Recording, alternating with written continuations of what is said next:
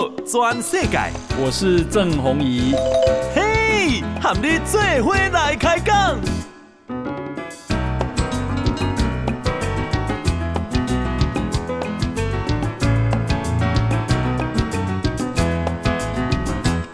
好，欢迎收听呃《宝岛全世界》，呃，我是代班主持人石板明夫。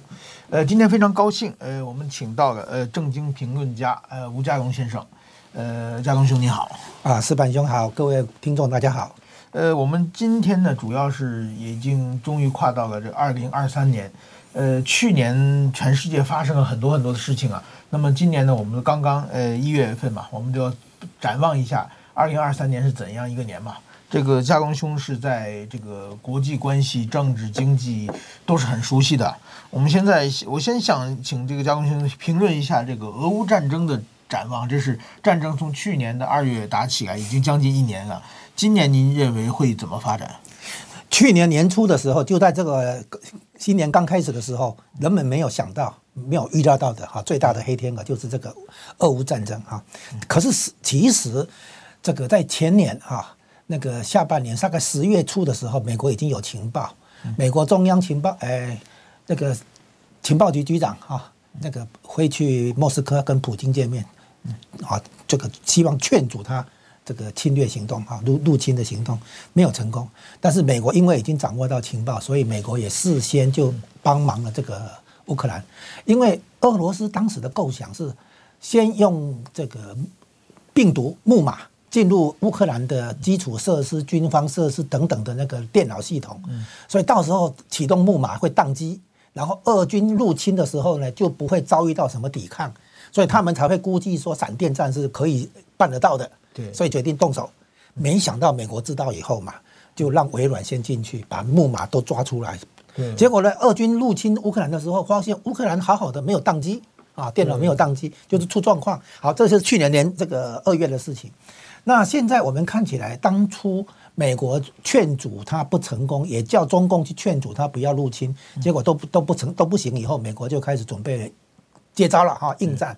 那这个时候估计他一开始的战略目标是说把入侵的俄军赶出乌克兰嘛哈，然后呢，这个要普京下台。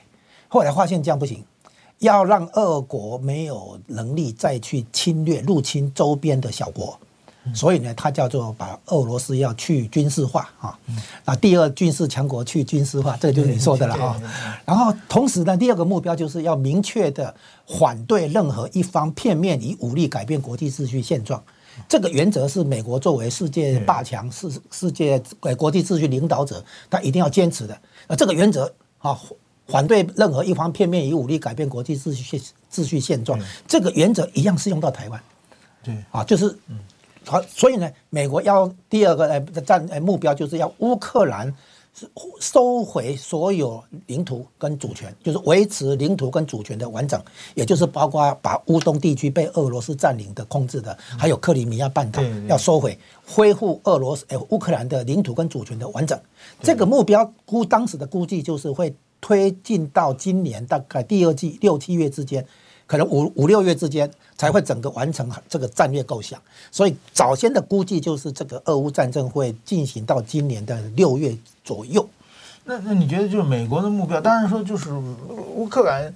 就是，其实他要是真把这个克里米亚都收回去的话，那基本上俄罗斯就去军事化了。俄罗斯 但凡有一点抵抗能力，他也不可能吃这么大亏嘛。那我觉得美国要撤军去军事化，这个会去的很彻底啊。你看，日本一九四五年被去军事化以后，现在快八十年了还没有缓过来，还要我估计要修改宪法变成正常的国家，至少还要十几年，那也就是一百年。抬不起来。不，你提到这个日本的情况啊，这是一个也算是目前很重要的一个议题，因为，呃，从去年开始，你可以看出来，美国越来越依依赖哈日本的军事上的提升，来共同这个防卫印太地区的和平跟稳定啊，尤其台海、东海、南海这些。那么日本就等于在美国眼皮底下开始重整军备，就是原来日本要重整军备，美国不。没有没有没有理由答应嘛？对。但现在不一样，因为现在中国跟俄国进入准同盟的关系，变成一个全球性威胁，它不止威胁欧洲，也威胁亚洲哈。所以呢，对这个情况下，美国的确需要日本的帮忙。那日本这个时候重新武装的话，完全有正当性。首先，首先第一点就是国防预算从 GDP 的百分之一升到百分之二，甚至于百分之三啊。对。那而且日本可能会邀请美国在日本领土部署核子武器，叫做核共享。啊，这是安倍提的，结果这个点子被德国也说我也要，德国也说你可以在我领土里面部署核子武器。我觉得这个俄乌战争一下子打醒了很多人啊！啊，如果没有这场战争啊，日俄日本和德国，德国不是很熟悉，但日本人知道，国内的那些左派那些和平主义者是打死也不答应不答应的。对对对。但是现在有这个事情出现以后，大家觉得确实战争就会出出现在眼前嘛。对，对所以说，而且呢，我觉得您刚才讲这一点，就是现在中俄这个军军军事军事同盟啊，前不久中国有个经济学家的魏佳宁，他写了一篇文章，他说过去中国都担心这个全球化时代的结束嘛，中国是全球大最大受益者。对，现在中国开始担心呢，是刨去中俄之外的全球化，你不带我们两个玩，啊，对，然后你们剩下的还继续推动原始这个，这个比那个全球化时代结束还对中国来说还恐怖嘛？啊。现现在的呃全球化，我把它称为修正，就是这一波全球化要修正，就是说全球化不能去呃扶持哈那个鼓鼓励那个集权专制的政政体，因为集权专制的政体，它受惠于全球化之后，它这个国内的利益分配是失去平衡的。也就是说，权贵阶级掌权的哈，红二代、官二代等等啊，这些掌权的这个既得利益阶级，他反而成为全球化的受益者，受最大的受益者。然后呢，这些权贵阶级会拿新增的力量来继续做他的国内的社会监控，啊，情报收集、个人监管等等，个人自由反而受伤，成人权反而受伤。所以这种全球化不能真正帮助集权的社会去转型，整进入民主化进程。所以美国就发现这个大问题，所以现在对中国、对俄国不再手软，不再有期待。原因在这里，原来以为经济利益哈可以促进政治转型啊，那公民社会呃中产阶级起来，公民社会起来哦，可能会对外的话更加重视和平跟稳定啊，因为你有经济利益。欧洲也是这个原因才跟俄罗斯买能源产品的，对对对，希望。给俄罗斯经济利益，把俄罗斯吸收进来，俄罗斯就不想再闹事。结果没想到他力气翅膀硬了，反而闹事。所以现在欧洲发现不对。对，好，欧欧洲本来以为把俄罗斯吸收进来，让你在欧洲有经济利益的话，你可能会希望保持友善关系。现在发现不是，完全整个推翻掉。谈到这个问题，我想请教一下，就是说。比如说，您刚才讲欧洲，就是我觉得对这次俄乌战争，特别是对乌俄罗斯，这美国的目的可能就是把克里米亚也收回来，这个乌东也收回来，然后让俄罗斯去军事化。但是欧洲很多国家没有想做这么多嘛，就是好像美国和欧欧洲之间主要国家有一个很大的温度差嘛。哦，那个我觉得很多欧洲国家觉得我们弄弄就行了，不要把俄罗斯逼得太急太急了，就是好像是美国是比较。坚强支持这个呃乌克兰的欧洲的国家，当然欧洲很多国家，像匈牙利到现在为止态度还是比较亲俄的感觉嘛。您觉得这个北约之内部的这个怎么美国和欧洲他们互相的这个温度差会会俄罗斯会不会用这种美欧之间的矛盾挑动以后？最后把这个战争继续往下拖，等等，您觉得？哎，你你刚才讲到了一个，就是像匈牙利这种，欧洲的确有少数几个国家还是有亲俄的啊这个倾向啊，但是呢，这一次也给欧洲哈看出问题。你看这一次欧洲不买俄罗斯能源产品啊，还不不见得是美国推催的，很多欧德国人、欧洲人发现，哎。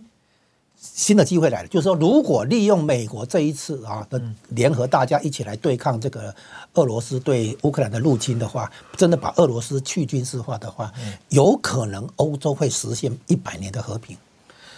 就是说，短期内会有痛苦。因为能源的供应出现问题啊，短短短期内被打乱了，被干扰了。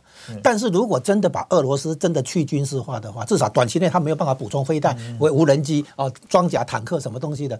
那俄罗斯真的军事资产被去除的话，那他真的不不能对周边一些小国，因为他不是只有俄罗乌克兰，他接下去的话，像波罗的海三小国啊，还有白俄罗斯，还有那乔治亚共和国哈。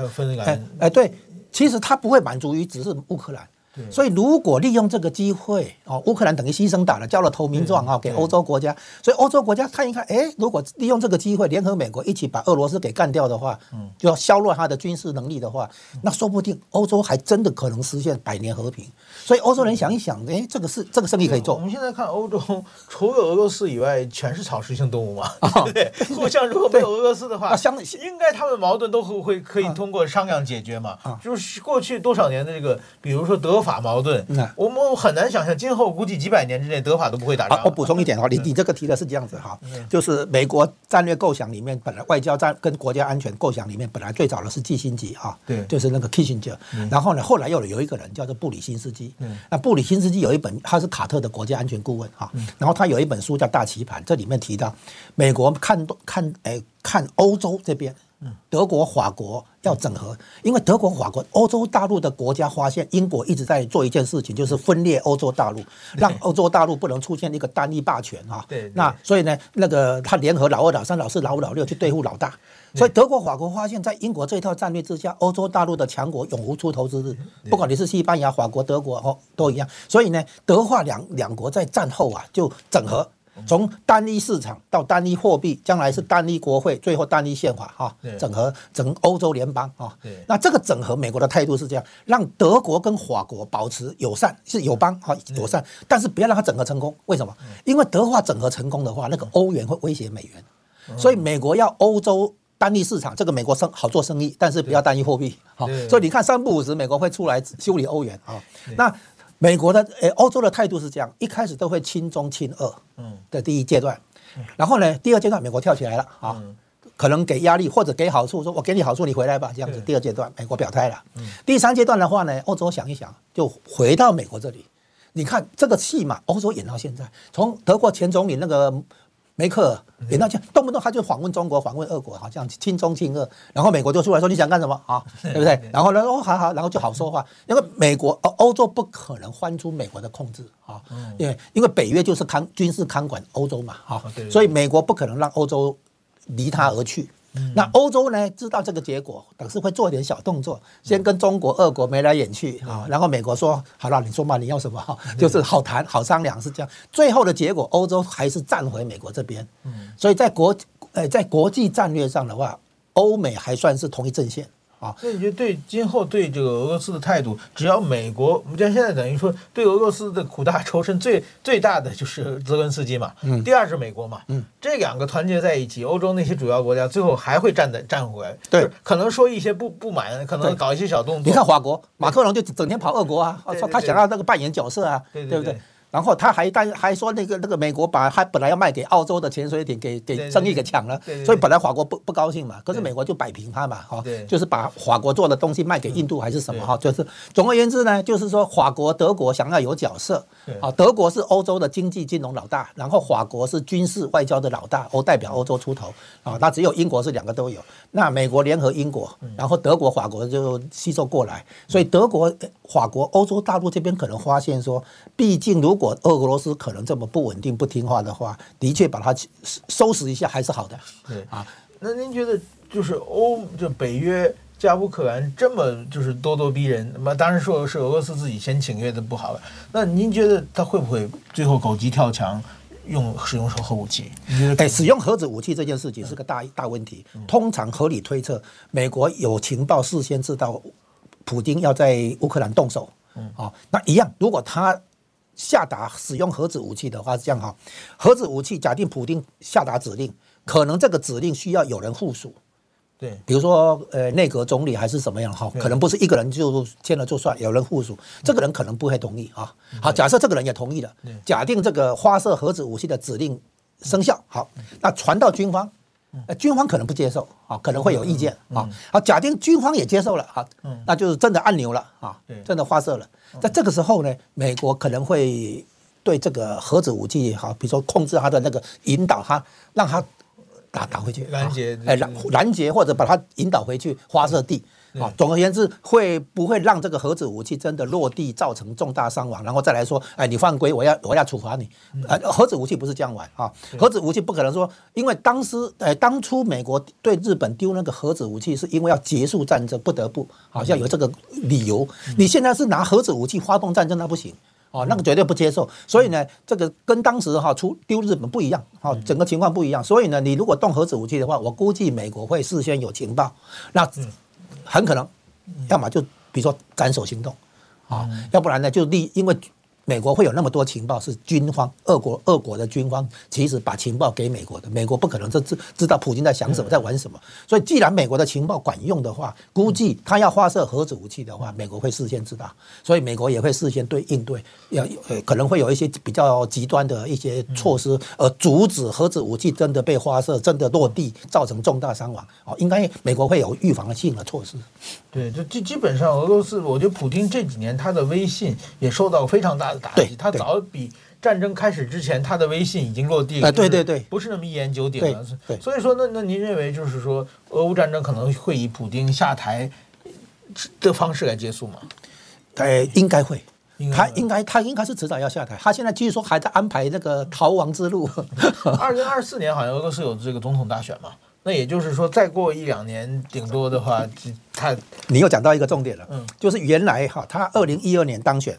一二零一八年再当选两任，那原来宪法上是讲两任嘛哈，只能只能，所以他本来要意思就是以收回乌克兰来当做他的政绩，要在二零二四年的时候啊继续再干两任，两任十二年，他他想干到二零三六年，但是呢这个修宪案因听说有通过。但是最后一道手续是公投的时候没有进行，那没有进行的原因，听说就是因为疫情的关系，哈，所以没有公投，所以我没有完成最后一道手续。所以如果到时候那个明年的话，普京一下来的话，他非常危险，他绝对会被后来后来的人拿他来当负责，哈，你负责哈，就是哎，所以普京应该会想想方设法，就是让自己能够继续干下去，不然的话，他可能是只能逃亡。好，好，我们休息一下，马上回来。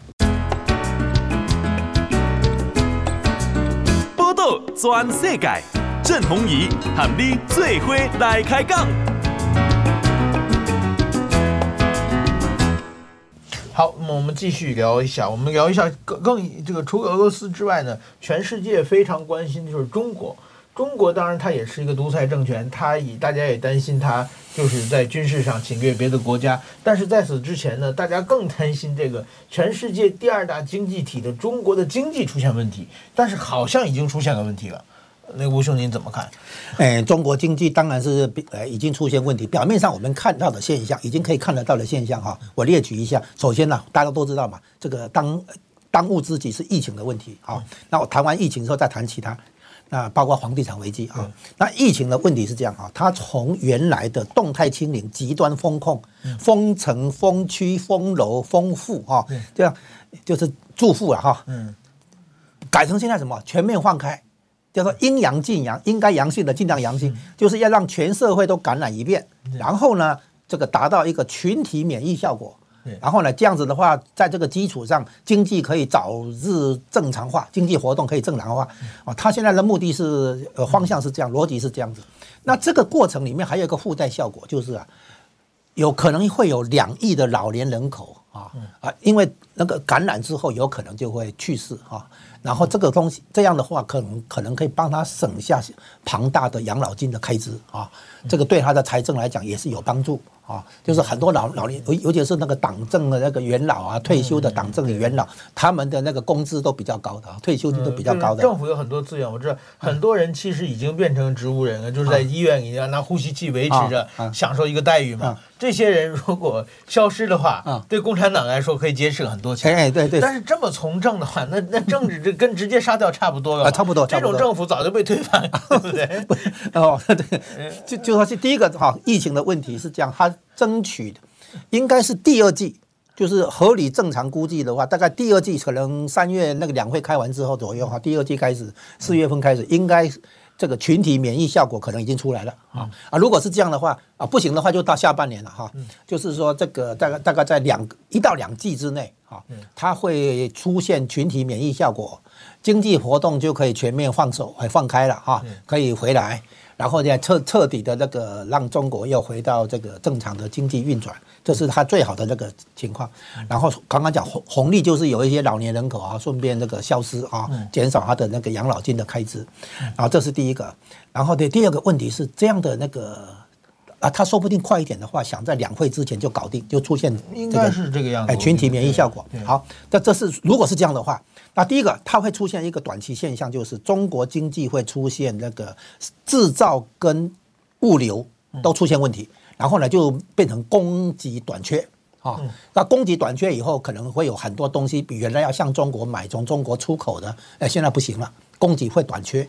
这样的这个部分的话，也会造成西方国家的通膨可能又又强又又起来。第二个阶段，它如果其它如果群体免疫效果出来了哈，这个时候呢，它的病因为它的病毒携带者流向世界各国，世界各国可能会有时间差，就是如中国好了之后，轮到其他国家爆发疫情。那其他国家爆发疫情之后，制造跟物流活动又不能正常嘛？哈，如果出现很多所谓的转单效应，把订单转来中国，有一部分也会转来台湾。好，那转单效应出来以后啊，经济不好，西方国家的政党左派政党可能会提出财政刺激。嗯，那财政刺激又会带来通膨。所以呢，就变成说去年的事情再演一遍，就变成呃或者前年的事情再演一遍。中国先出现供给紧张，然后西方国家出现过度的这个刺激啊，然后合起来的结果，明年呃今年的通膨形势可能不能乐观。不，您觉得就是说是这样订单？但是我听到一个现象，就是今年其实去年年底的时候啊，有大量中国的各个省的这个负责贸易的人都派人到日本去，不光日本，周围国家去抢订单。对。拿订单，但是说在日本还说啊，你过去你风控啊，你跳票过吗？哎，就比如说我是我是丰田汽车，我的客户订好的合同三个月以后交车，因为你的零部件没有来，我汽车没生产出来，我违约了，对，我被罚钱嘛。啊，那下次我就不敢跟你订个单了嘛。是的，对不对？他违约过一次，而且所以说中国他就会丧失这个怎么国际上的商商业的信用嘛。对。所以，我我是说他会有这个企图，有这个有这个期待，但是呢，别人配不配合，当然是另一回事啊。我是说中国有这个方向感哈，就是往这个方向去走啊。他可能会期待说，他领先别人先走完这个疫情的高峰，然后过了高峰下来，他可以正常了。然后别人呢，这个时候正好撞上疫情爆发，然后可能很多很多订单就转过来。但是别人，你就像别人也也会像你说的嘛，对不对？我转过去有用吗？对不对？你你是不是能够有有有这个？商业信用啊，这是这是个问题。然后这是疫情的部分啊，就是说它可能会影响到通膨跟那个诶利率政策啊，这是第一个。然后第二个呢，疫情之后，就算疫情已已经过了哈，就算经济可以恢复正常，马上有几个问题出来。第一个毫毫无疑问，当头的就是这个房地产问题。房地产问题背后就是债务危机啊，包括这个。开发公司这个还债的问题，包括业主买房的人的那个还债问题啊，啊，然后呢，这个还会扯出下一个问题，就是财政危机。财政危机分成地方财政跟中央财政啊。那地方财政里面有将将超过四成的收入是来自于土地转让收入，就是开发商将银行贷款批地批那个地来做开发啊。那中国房地产危机说穿了哈，是有一个大问题，就是说，就算你找到资金，就算你完工交楼，所谓保交楼哈。问题来了，就是说它是其实是过度投资，它的房地产其实是过度啊开发、过度建设，所以它的那个房子可以住的人超过它现在有人口很多啊，所以就算它全部保交楼，它后面还是有问题啊，这是房地产问题最麻烦的事情。否则本来的话，所有债务危机哈，你只要给我时间，十年不行，二十年，二十年不行，三十年，你拉长时间让我慢慢的还债的话，理论上债务都可以解决。但是房地产的债务有一个大问题，就是你的房子盖太多，鬼城。啊，这个这个有的有的房子盖了都没有人住嘛，哈，这个这个鬼城问题哈，就是过度开发、过度建设的这个问题才是真正的麻烦。所以你把它完工了也没有经济价值啊，这是房地产危机。然后你扯出财政危机啊，然后再来还有资本资资本外流。你看它现在资本外流哈，你你看哈，每年的外贸顺差大概有六千亿。啊，然后呢，你你几年下来的话，你的外汇储备如果中和忠实反映的话，你外汇储备应该要。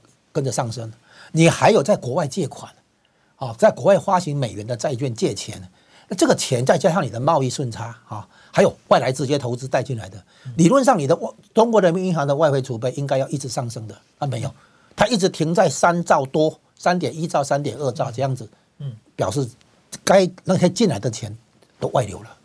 然后现在的话，很多外商要撤，很多台商要撤。现在的话，根本不让你那个结汇，为什么？因为他其实是没有那个钱亏损的哈，就是哎外汇是一亏损。后来现在知道原因，那个“一带一路”哈，它大概放出去了八千九百亿美元，现在已经呆账了一千七百亿，收不回来的哈。后面还有很多收不回来的。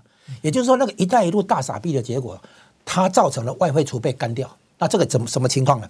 它的外汇储备现在总金额大概是三点一兆美元哈，然后呢，它的借款对外负债对就是要别人的钱要还的，超过二点七兆。你把三点一兆减掉二点七兆的话，剩下零点四兆就四千亿。可是四千亿的结果，这里面还包括他借出去的钱叫应收账款，这个部分的话，他算一算，他其实亏了八千九百多亿。所以你你仔细仔细一算的话，中国其实哈这个外汇储备是根本不够用，所以他才会打香港的主意，把香港的外汇储备好像提前拿过来用啊。然后呢，他现在就是就是外汇储备其实不，所以他不让老百姓拿护照出国旅游哦，他也不买澳洲的红酒、龙虾、牛肉。有人说台湾的东西他切断也是也也也就他没钱，他其实没钱啊。表面上他好像有外汇储备，但是呢，这个对外换款。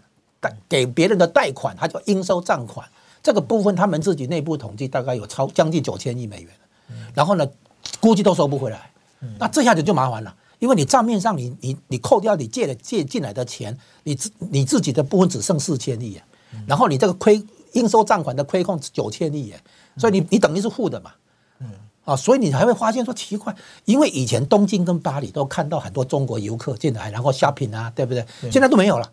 都不见了，那也不买台湾的一些优质的水果或农产品一样。我我觉得背后的一个原因之一就是外汇储备不够用，它控管外汇开支。对，那么那我觉得你觉得这个对台湾经济影响怎么？就是中国好像一个大漩涡嘛，那台湾经济就是其实日本也是很受影响嘛，中国那么大的经济体嘛，这个漩涡台湾其实离得最近嘛。你你这个问题很好，就是不，你这个问题很好，就是哈。从九九二年邓小平南巡以来，大概三十年的时间哈，把中国吸纳到全球经济体系哈。那现在要脱钩，制造业要撤离，甚至于服务业也不进入中国市场了，要撤出，花个三年五年不不为过吧？对不对？我们花了三十年把它吸收进来，现在要花一点时间跟它脱离关系，或者减减轻这个对中国的依赖的话，呃，三年五年八年应该正常吧？应该应该可以理解，这个过渡时期哈，脱钩的这个过渡时期啊，大家会感受到一点痛苦，这个难免。啊。但是呢，这个变成说长痛跟短痛的问题，因为你你继续跟他所谓友好，就我们叫绥靖主义啊哈，就是那个和为了和平哈，可能做出一些妥协啊牺牲，这个其实哈没有办法换到你真正要的了，因为说你选择了屈屈辱哈，你最后还是要面对战争啊哈。那您觉得台湾的，比如说？台湾其实经济最强的是半导体嘛，半导体是面向全世界的嘛，就是就是很多人认为就是台湾的经济完全依靠中国，如果中国完蛋了，那台湾也有。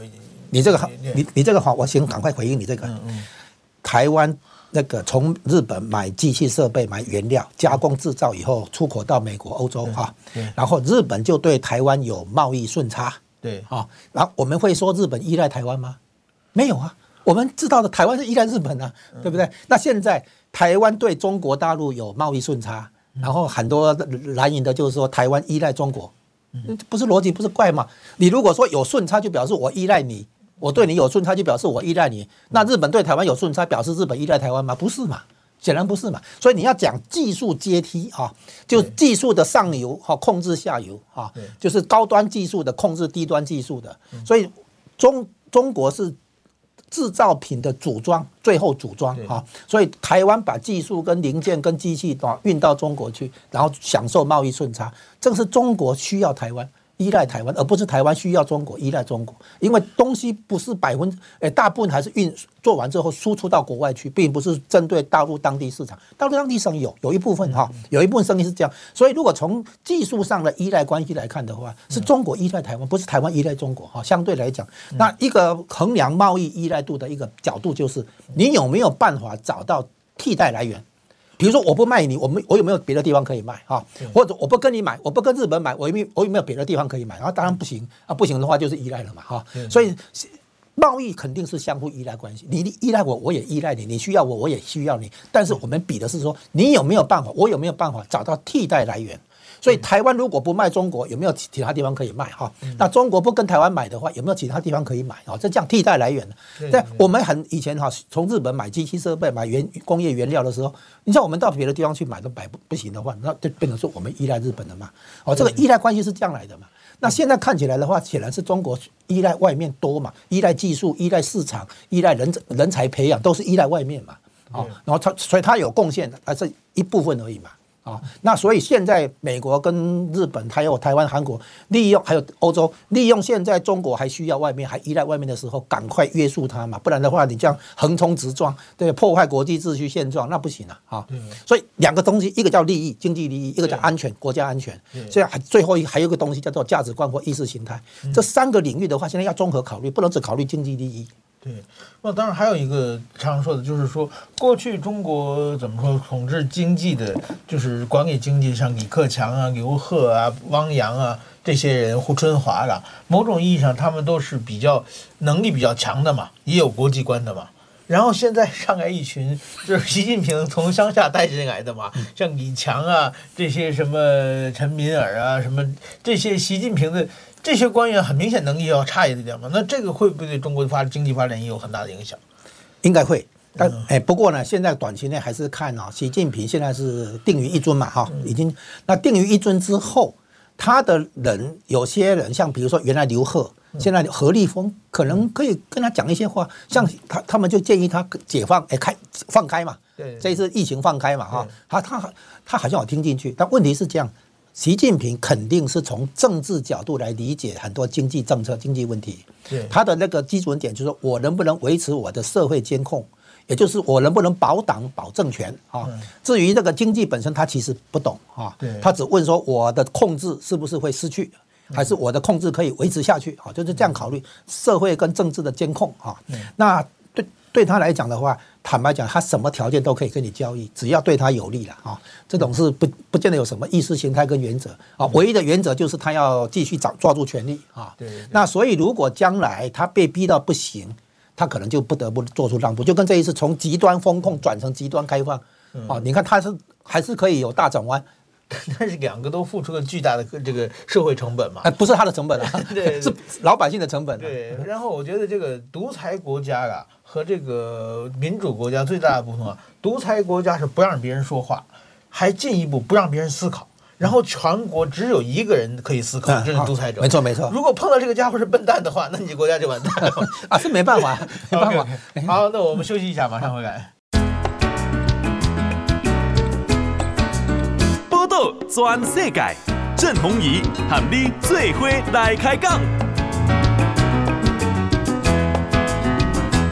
好，那我们现在下面我们想谈一下这个两岸关系啊，就是说习近平最近呢，呃，他是不新年致辞又谈了一下什么九二共识啊，什么一国两制啊，然后呢，他新任用了一个宋涛，这当了这个台办主任，这是蛮奇怪的一个人事。第一，他时机不对嘛，本来应该三月份的这个呃两会人大决定的人事，他提前公布了。第二呢，退休的刘结一六十五岁，换上一个六十七岁的，而且不是中央委员。所以，习近平的已经某种意义上，我们过去研究中国的各种惯例，已经不不适用于这个习近平政权了。那么，他用宋涛，那么他今后会对台政策，我想他最近是越来越强硬了嘛？那您觉得，二零二三年这个习近平政权对台湾的政策会是怎么样的？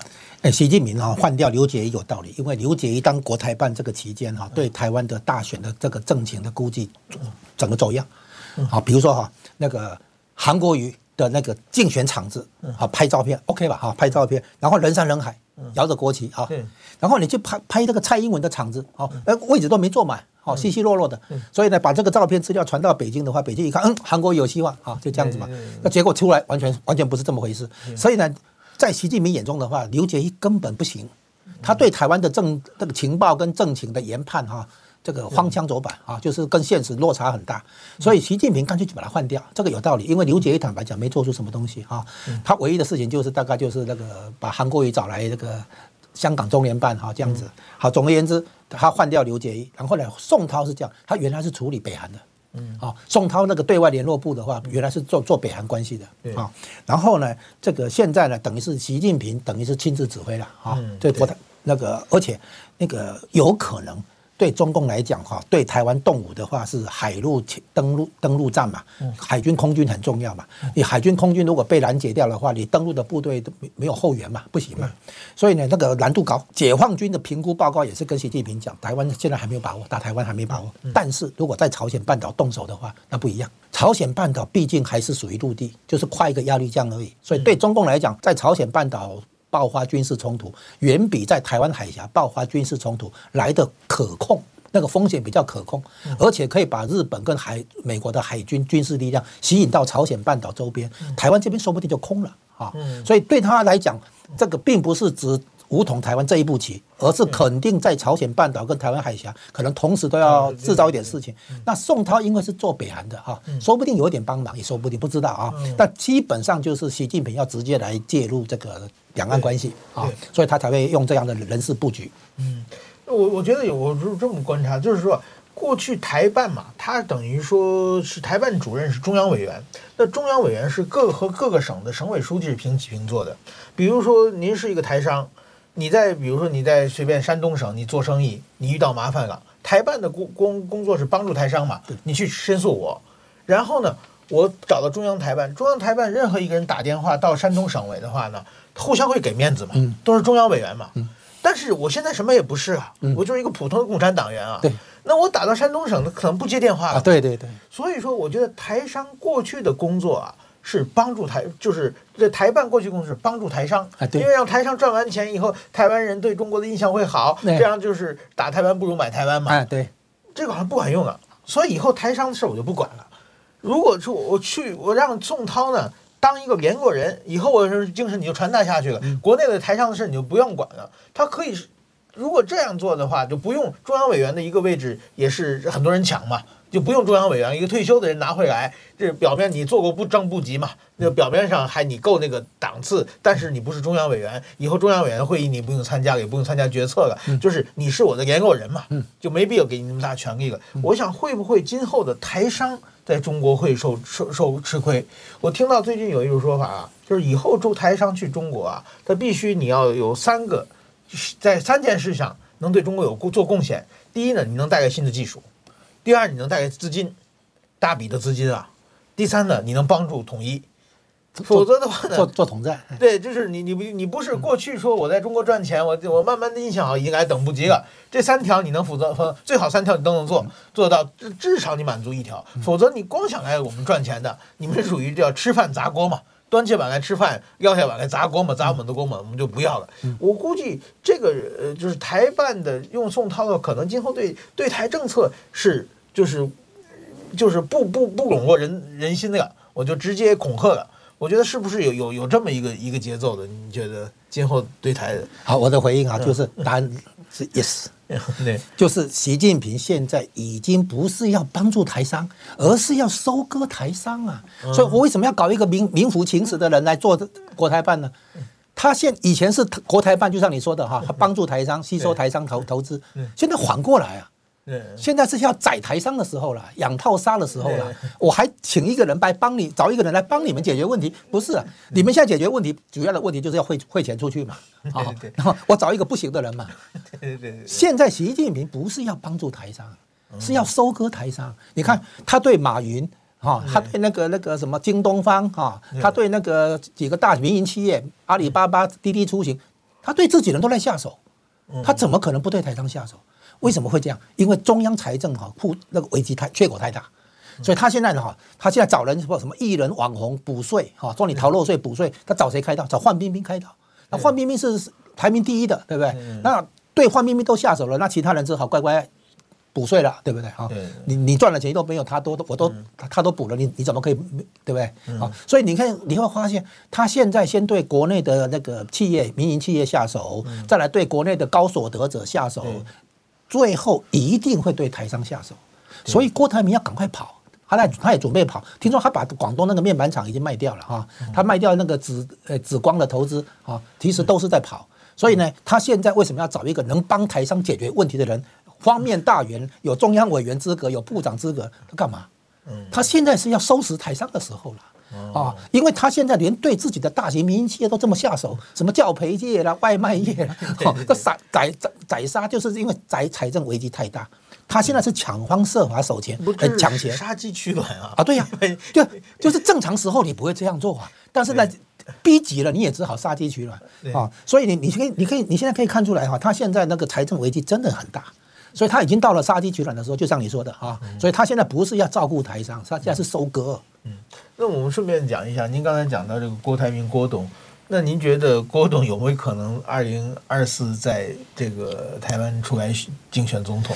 他理论上有有这个空间，但是他必须跟中共那边哈有一个好的剧本演出，就是中共要把他的富士康，把他在大陆的投资啊国有化没收，然后呢，中共要开始批郭台铭。骂郭台铭，然后这样选台湾选民一看说，你是演真的演假的，结果发现演演真的，郭台铭被中共打了，哎，他就有票。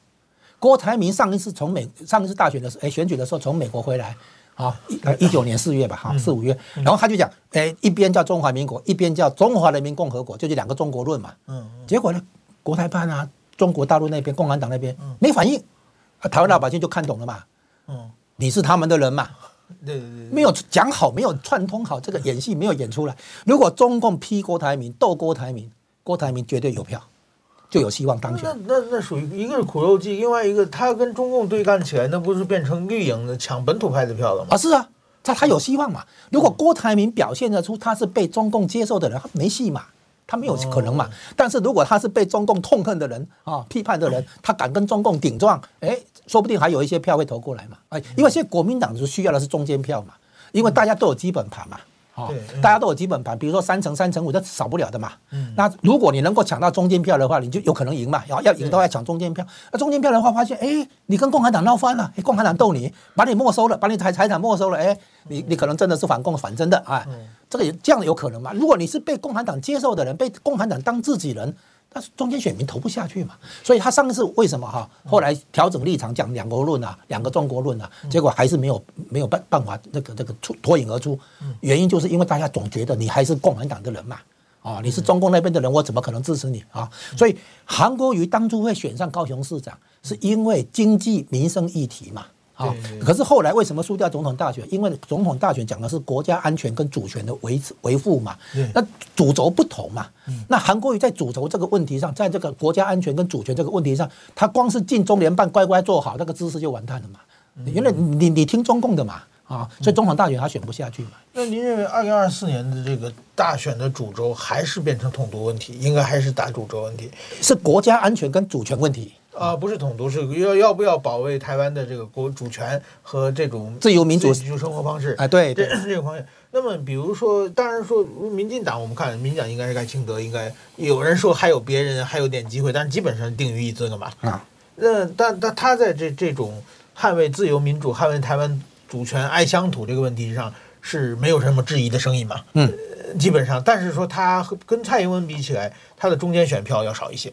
嗯，所以他的课题是怎样把这个中间选票扩大起来？对。所以说，相对民进党的问题比较简单的。那国民党的话，这个九合一选举赢了，大家都看到机会了。所以说，可能每个人就是都都想出来嘛，都想卡位，都想卡位了。那您觉得谁的出来可性可能比较大？哎，目前国民党这边的话，感觉上侯友谊的机会蛮大的哈。那因为美国早就在注意他，早就在接触他。嗯。啊，所以美国担心的，当初担心的这个赖清德哈，是其实很简单，就是赖清德这个人自主性太高，不好使。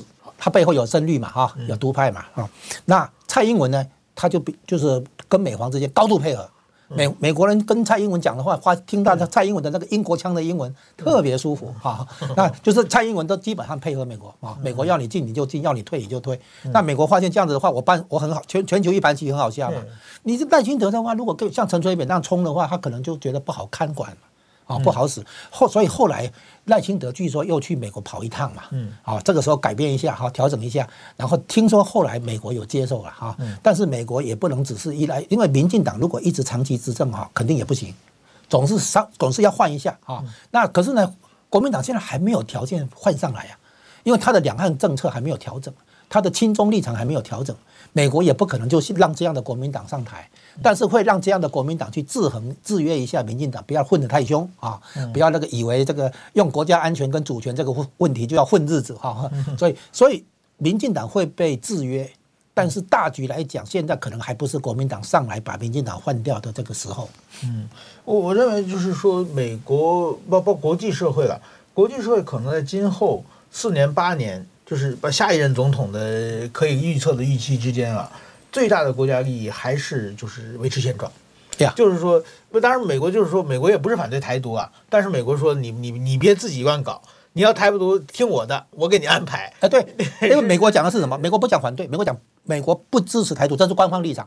啊，不是一两个总统，就美国不支持台独。那独派想不支持不等于反对嘛？啊，也没错，这个也没错啊。不过听说后来美国有一个解释，私下有个解释，就是美国不支持台独，因为美国不支持台湾从美国的实质控制中独立出去。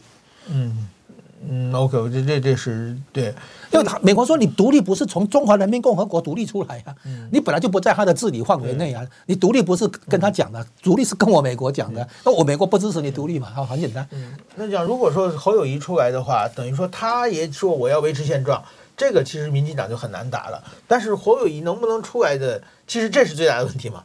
国民党内的党意民意和这个台湾的民意不一样嘛？对对对，所以说即使民调侯友谊最高，但是很可能国民党最后推出来的候选人是别人嘛，或者是朱立伦呐，好像赵少康最近也是这个非常积极的想运作嘛。有几个可能性，就是说哈，侯友谊跟卢秀燕毕竟刚当选连任，马上就换跑道也不太合适，所以呢，有可能哈，让这一次让他们出来选党内初选，参加党内初选，但是没有选上，然后下一次就。好像这个机会来了哈，那将来很可能是侯友谊搭卢秀燕这一组，好，因为他们两个人都做完两任的那个首二零二八个等于说，哎哎，直辖市的市长，好，那出来再来挑战，那现在可能让他们参选一下，好，有个资历了，哎，我他已经选过，就像赖清德上一次选过了一样，好，下一次选啊，好像更理直气壮这样。那在这一次的话，也许是郭台铭去搭上什么人？嗯，哎，朱立伦自己的话呢，他可能哈去做自己要选，还是说他作为一个哎国王制制造者 King Maker 哈？对。那如果他能够支持一个人出来，然后他还是控制党权的话，也不错哈。那自己选的话，可能可能反而全部都输掉了哈。所以也有可能说朱立伦安排人某人来跟郭台铭搭档竞选。那郭台铭这个部分，就像我刚才提到的，他一定要跟共产党划清界限。最好他的财产在大陆被没收、被国有化啊！那郭郭郭台铭跳起来，啊，郭 一定要嘛？不是你不能说你是共产党的人，你要来选中华民国总统，这不可能嘛！啊，所以他一定要表明这个，他跟共产党已经清了哈，两清了，哎。最低限度要这样嘛，你甚至于还应该起来反攻啊，对不对？你你你总总你总是要站在民主自由这一边嘛，你不可可能去支持一个集权专制的政治政权。赵少康啊，什么张亚中那些，就是比较深蓝的可能性不大哈，他们能代表？不，他们没有可能性，完全没有，他们完全没有，他们可以在那个蓝营这边有所活动啊，难免，但是他们完全没有可能性，因为他们完全不可能抓住中间选民。OK，好好，非非常精彩，非常感谢这个吴家龙老师来我们节目，好，谢谢大家，我们下次再见，好，谢谢大家。报道全世界上精彩内容，点 Spotify、Google Podcasts，还有 Apple Podcasts，拢听得到。